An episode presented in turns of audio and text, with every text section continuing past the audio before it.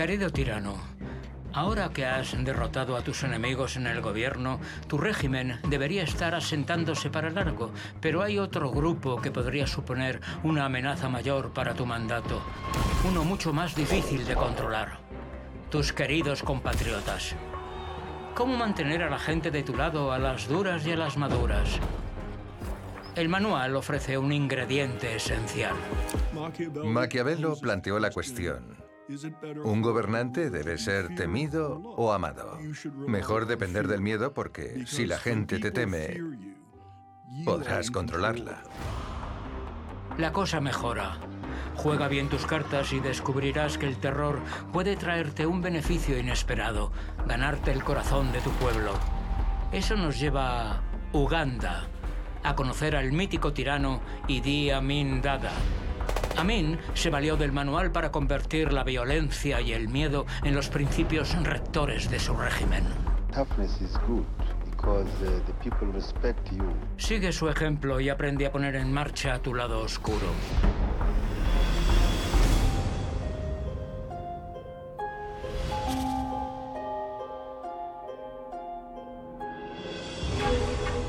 Durante los ocho años de mandato de Idi Amin, 300.000 ugandeses desaparecieron o fueron asesinados, a menudo bajo orden directa suya.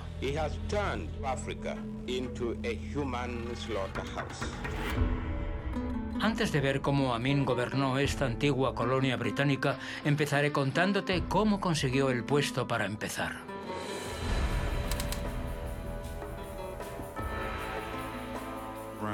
Allá por 1946, Amin se unió a los llamados fusileros africanos del rey, que sirvieron para contener cualquier insurrección o rebelión en los países africanos. Participó en muchos actos con violencia y en vez de castigarlo por su uso excesivo de fuerza, a Amin lo ascendieron varias veces.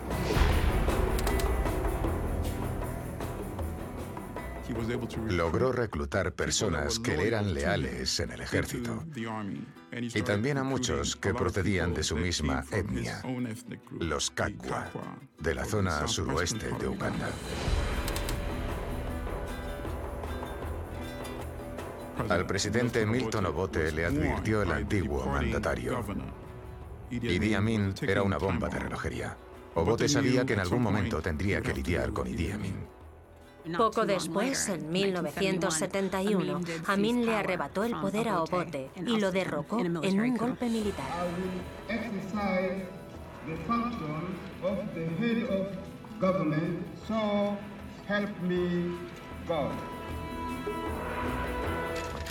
Y así empezó una nueva era muy prometedora. Los medios de comunicación lo acogieron, le pusieron motes como Big Daddy.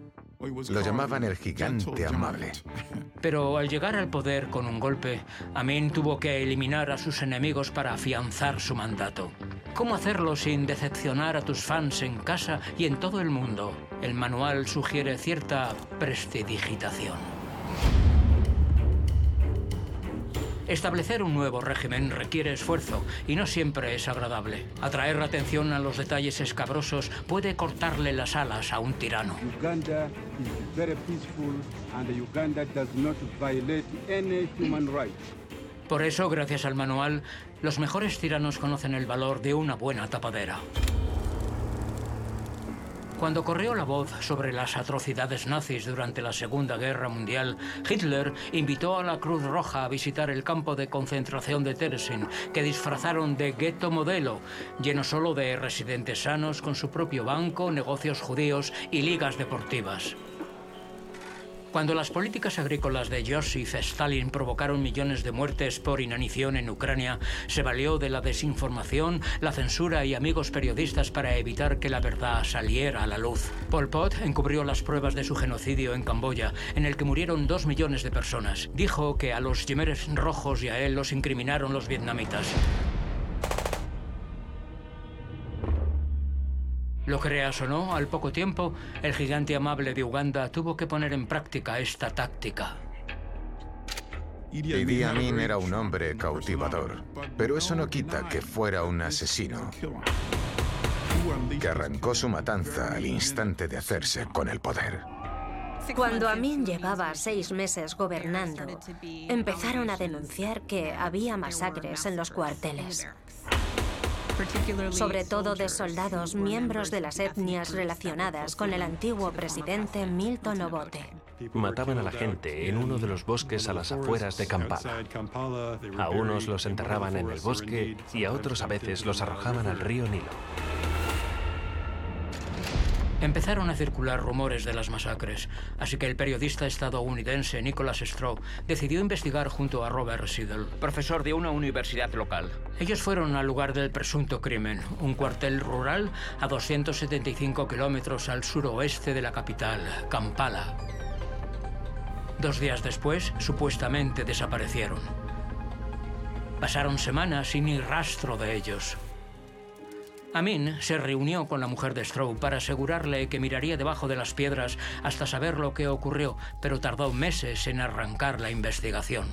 Entonces, un teniente del ejército ugandés escapó a Tanzania y narró una historia brutal.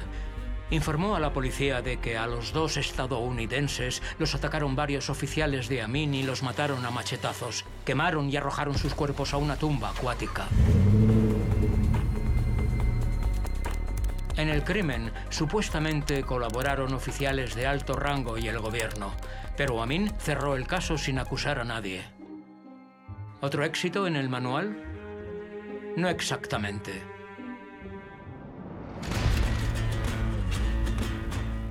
El escándalo transformó la verdadera esencia del régimen de Amin de rumor a noticia de portada en todo el mundo. El periodismo internacional varió cuando era cada vez más obvio que el gobierno de Amin era sumamente despiadado. Pero en fin, ¿quién necesita a la comunidad internacional? Solo importa que tu pueblo te sea leal.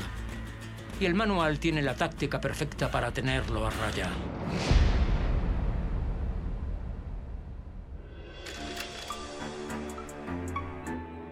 Todo buen tirano sabe que su nación está compuesta por seres humanos con emociones. Y las emociones pueden hackearse. Tener un chivo expiatorio es de las tácticas más efectivas.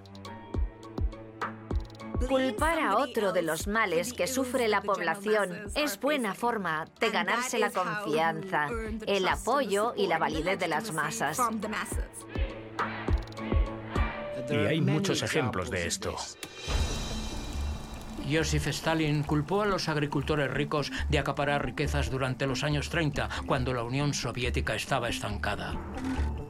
Muammar el Gaddafi aprobó una ley especial para confiscar los bienes de los italianos de Libia que gobernaron el país y los expulsó en lo conocido como Día de la Venganza.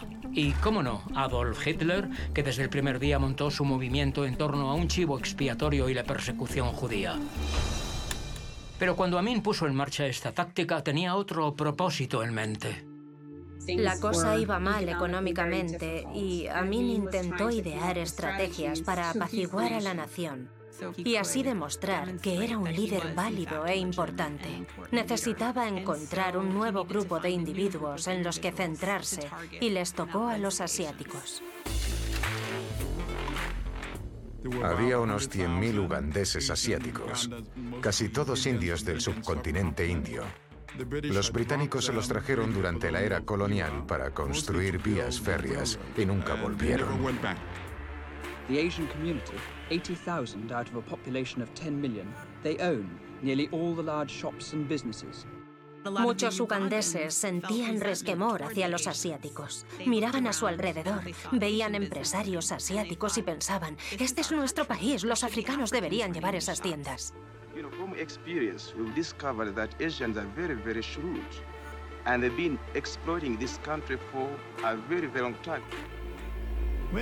Cuando Amin ascendió al poder, la población india de Uganda se alegró mucho. El propio Amin decía que había liberado a los indios a los que los británicos habían marginado. Pero como buen estudioso del manual, Amin decidió cambiar de discurso. A finales de 1971, Amin dio una rueda de prensa en la que dijo que la comunidad asiática estaba en contra de los ugandeses negros, que los creían menos civilizados que ellos. Y entonces pareció resurgir el Amin más amable. Amin invitó a los líderes de la comunidad asiática a una reunión para aclarar todo malentendido. A la conferencia asistieron varias personalidades ugandesas y medios de comunicación internacionales.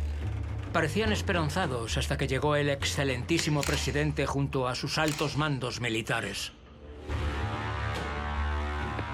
Amin empezó a atacar a la comunidad asiática. La acusó de evadir impuestos, de desviar dinero del país y de discriminar a los ugandeses negros en los negocios. En otras palabras, traición económica y cultural.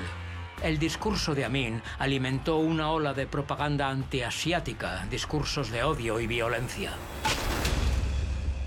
Al crear esas divisiones, Amin no solo fue el tirano responsable de romper lazos de confianza dentro de la sociedad, también unificó su base de apoyo, compuesta en su mayoría por la población negra ugandesa. Tras desestabilizar a tus chivos expiatorios, creerás que puedes hacer con ellos lo que quieras, pero no siempre es tan sencillo. Aún no, al menos. Hasta una sociedad tiránica cuenta con guardarraíles conocidos también como leyes. Debes echarlas abajo. ¿Uno de los placeres de convertirse en dictador? Rara vez oyes la palabra no. Pero destruir todo impedimento requiere esfuerzo. Las instituciones legales pueden ser un obstáculo para los líderes políticos, que hacen desmantelarlas. La idea es debilitar todas las instituciones y los guardarraíles que sirven para controlar tu poder. Y al eliminar esos guardarraíles, podrás volver la ley en contra de tu chivo expiatorio. Es algo que todo tirano apoyaría. Idi Amin supo controlar el gobierno, la administración y también la estructura económica.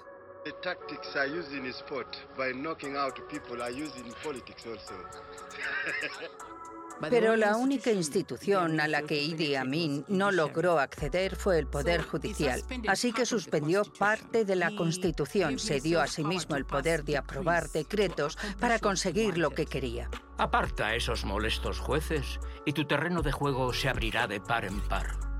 Para Amin, esto desencadenó la siguiente fase de su operación de victimización. Una mañana, mientras visitaba la ciudad de Saroti, Amin se levantó antes del amanecer y fue a la emisora de radio local. Allí se dirigió a la nación.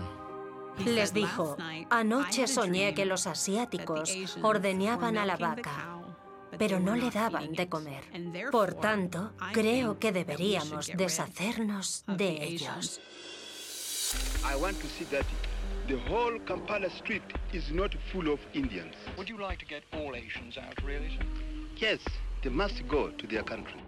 Le dio tres meses a la comunidad asiática de Uganda para recoger sus negocios y abandonar el país. Uh, therefore, they must sell everything they have between now and the 90 days from Monday. Yo vivía allí, en Uganda. Era profesor ayudante en la universidad y, por lo general, mis conocidos asiáticos lo vieron como pura ampulosidad. Los líderes asiáticos solicitaron amparo a los tribunales de Uganda, pero fue inútil. Muchos de los asiáticos que vivían en Uganda habían nacido allí. Sus familias llevaban generaciones en Uganda. No tenían a dónde ir. La gente dejó el coche en el aeropuerto. Se dejaron las llaves en el coche. Nadie sabía qué iba a ser de ellos. En fin, imagínate en un país donde llevas toda la vida, desde hace generaciones, tener que irte y que no haya nadie del que despedirse.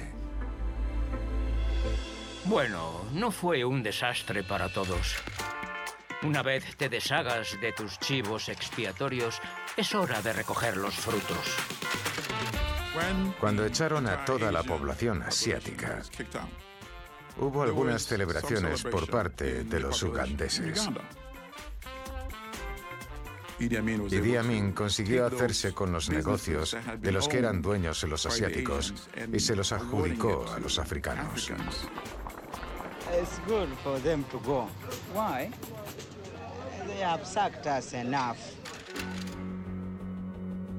Fue una medida popular. En cierta forma, llegó muy adentro y satisfizo las exigencias de casi todo el mundo, así que causó furor. Pero que saliera bien ya es otra cosa. Tras expulsar a los asiáticos, sufrieron una enorme crisis económica. Los que recibieron las tiendas propiedad de los asiáticos no tenían conocimientos, no sabían cómo gestionar una actividad económica. La escasez de todo tipo de productos básicos provocó una hiperinflación y muchos sectores de la economía se hundieron. Puede que aterrorizar a un grupo pequeño no resuelva tus problemas. Ya ves que puede acarrear más quebraderos de cabeza. Pero no culpes al manual. Es la gente la que te ha defraudado. Así que, antes de que se quejen de ti, dales un buen motivo para no abrir el pico.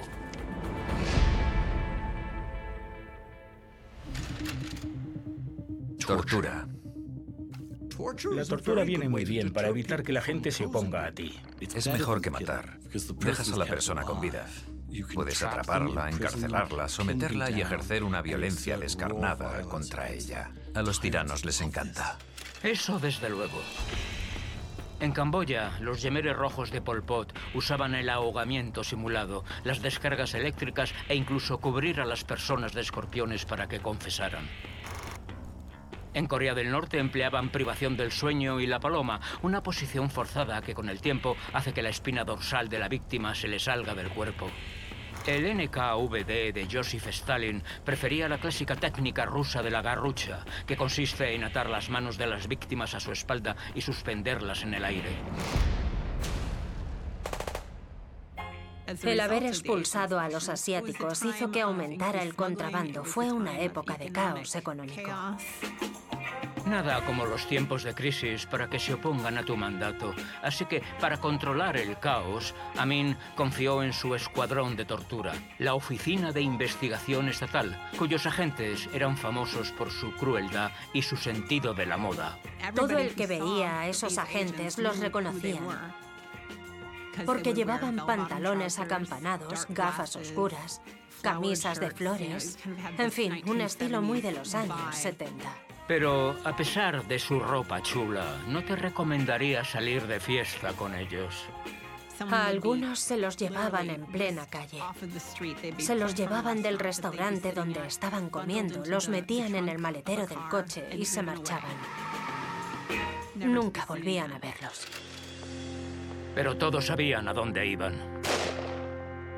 Amin tenía muchas cámaras de tortura. Una de las más infames era la sede de la Oficina de Investigación Estatal, en pleno centro de Kampala. La embajada francesa estaba justo al lado y la gente que trabajaba allí contaba que podía oír los gritos. Aquel edificio era conocido por los terribles actos que sucedieron dentro. Torturaron y mataron a gente corriente e inocente. Pero Amin y sus matones se aseguraban siempre de dejar escapar a un par de personas para que contaran su experiencia.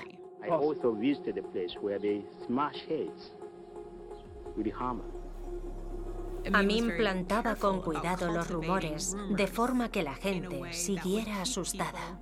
Así conseguía que los ciudadanos de a pie no supieran nunca en quién confiar, ni organizar oposición alguna contra el Estado. Creerás que gobernar a base de miedo repelerá a tu pueblo, pero como todo buen tirano sabe, no funciona así. No se nos da bien distinguir el miedo de un sentimiento generalizado de excitación. Y en una dictadura, eso puede canalizarse y hacer creer que esa emoción exacerbada son sentimientos dirigidos al propio dictador.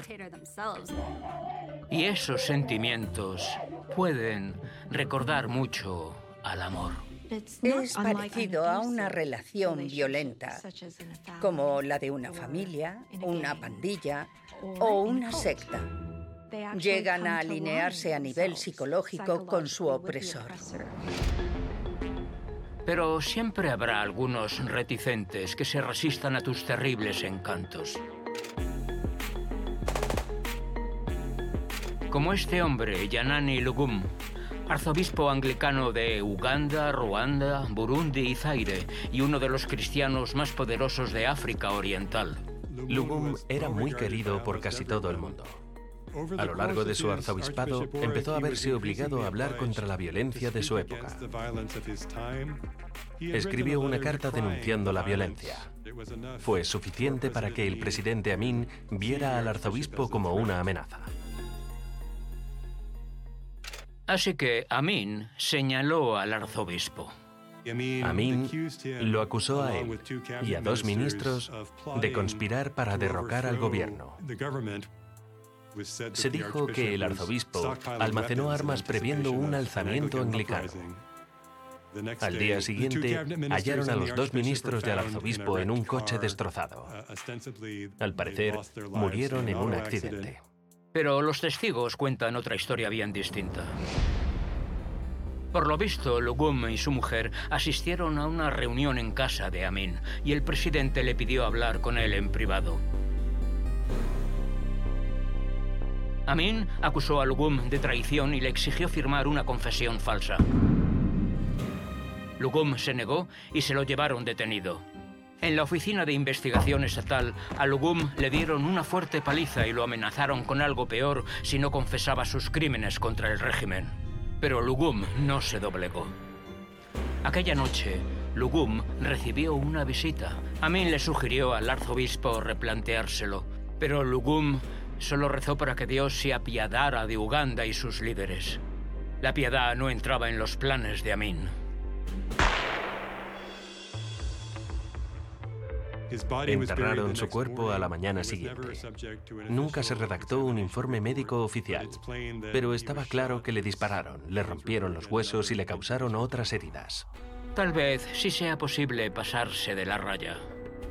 El asesinato del arzobispo consolidó el pensamiento de que el gobierno de Amin debía acabar. Cuando estás entre la espada y la pared y se pierde toda esperanza, el manual tiene un as en la manga que puede aún cambiar tu suerte.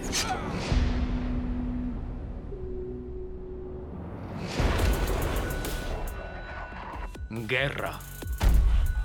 ¿Para qué sirve? A los tiranos de mucho, sobre todo si estás en apuros, como Amin en 1978. Los tiranos siempre declaran guerras y lo hacen porque siempre hay un punto algo más débil en su apoyo interno. Así que buscan un enemigo extranjero contra el que enfrentar al país. Amin usaba la amenaza de invasión extranjera, de oposición extranjera, como una provocación que podía inspirar la lealtad y el sacrificio de los ugandeses. Veamos qué tal le fue.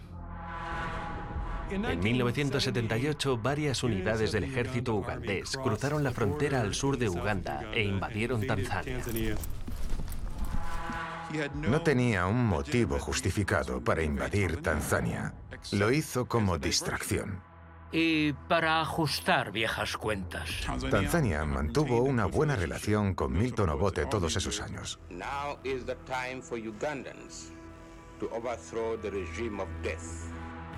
Y a mí, obviamente, no le hizo gracia. Sobra decir que si quieres que esta táctica funcione, necesitas un ejército que esté a la altura.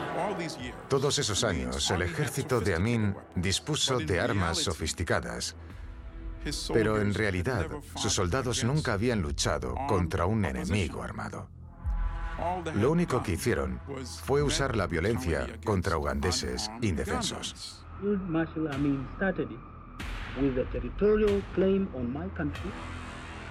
Tanzania consiguió una excusa válida para poder invadir Uganda. Eso seguramente no era lo que Amin tenía en mente cuando empezó aquello.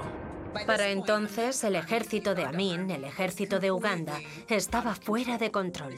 El ejército popular de Tanzania estaba mucho más organizado. El ejército de Amin se desplomó enseguida.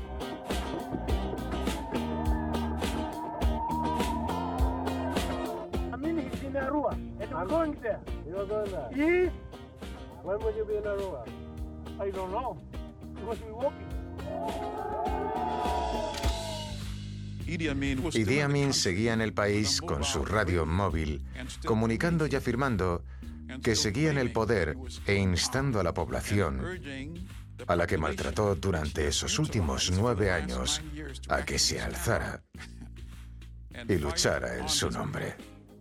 Lo cual era un disparate, por supuesto. No hay nada menos intimidante que un perdedor huyendo, así que toma nota. Si decides declarar una guerra, asegúrate de elegir una lucha que puedas ganar. Acabó saliendo en avión del país, dirección a Arabia Saudí, donde vivió en el exilio el resto de su vida. El fin del régimen de Idi Amin esconde una lección muy importante. Que tengas un manual que seguir no significa que el éxito esté garantizado. Para asegurarte de que tu mandato dure, necesitas una visión más ambiciosa y disciplina para llevarla a cabo. Sigue el ejemplo de un hombre que dominó todos los aspectos del día a día de su nación, incluido el concepto más básico de todos, la verdad.